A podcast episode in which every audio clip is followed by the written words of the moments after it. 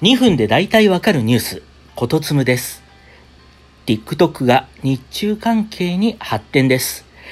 8月1日にお伝えした TikTok 禁止をめぐる問題。これアメリカと中国の話だと思っていたら、日本にも影響必至の情勢です。JNN、TBS 系の特ダネ先ほど伝わりました。中国政府がアプリが禁止されれば日中関係に大きな影響を与えると外交ルートを通じて日本側に伝えていたことが明らかになりました。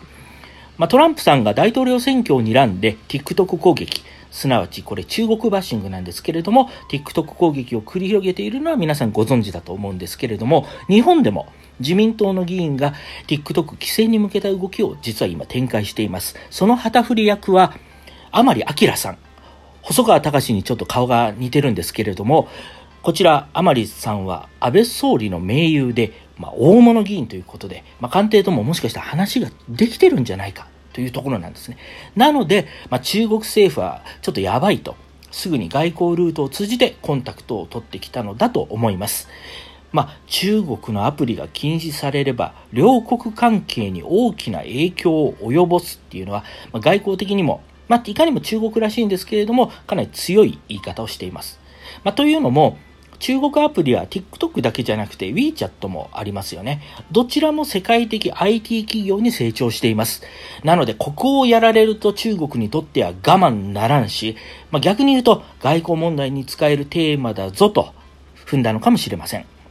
まあ、当面、日中間で直近の深刻な課題はないのではないですかね。まあ、新型コロナ問題も中国ルートの方は収束したと、まあ、見られていますので。まあ、ただ、当然中国には日本企業がもう山ほど工場を抱えるなど進出しているので、そこへの影響というのはこう揺さぶりの材料として出てくるかもしれません。えー、自民党の基本スタンスは、アメリカに従う、もう戦後ずっとこのスタンスは崩れてないんですけれども、基本アメリカに従うという方針なので、まあ、中国もそれは多分分かった上で、なお、